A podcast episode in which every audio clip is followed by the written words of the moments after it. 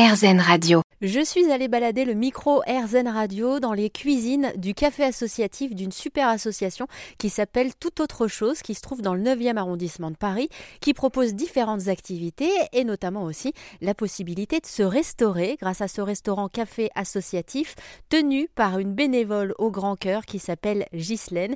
Évidemment, grosse gourmande que je suis, j'en ai profité euh, pour soulever et regarder un petit peu ce qu'il y avait dans les marmites. De la viande, des haricots rouges et plein d'épices. C'est un chili con carne, c'est version euh, mexicain aujourd'hui. C'est ça, c'est un plat mexicain, ouais, tu dis. Et là, il y a une grande casserole à côté. Soupe, euh, c'est une soupe euh, panée carottes et lait de coco. Et voilà, on a rajouté des petites choses dedans pour donner du goût.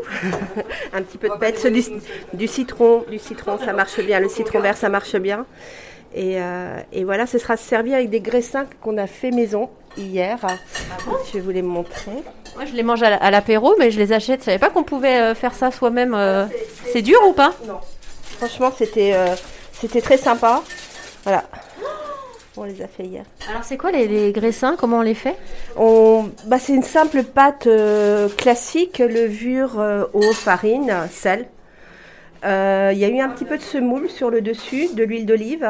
Et puis voilà, bon après il y a la, la, façon de le faire, mais après une fois qu'on a la pâte, on les coupe en morceaux, on les étire pour que ça fasse cette, cette, forme un petit peu bizarre et qui est sympa, et on la passe au four.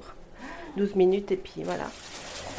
Voilà. En fait, il y a une, bonne synergie dans cette euh, cuisine et euh, du, coup, du fait qu'on travaille en groupe, etc.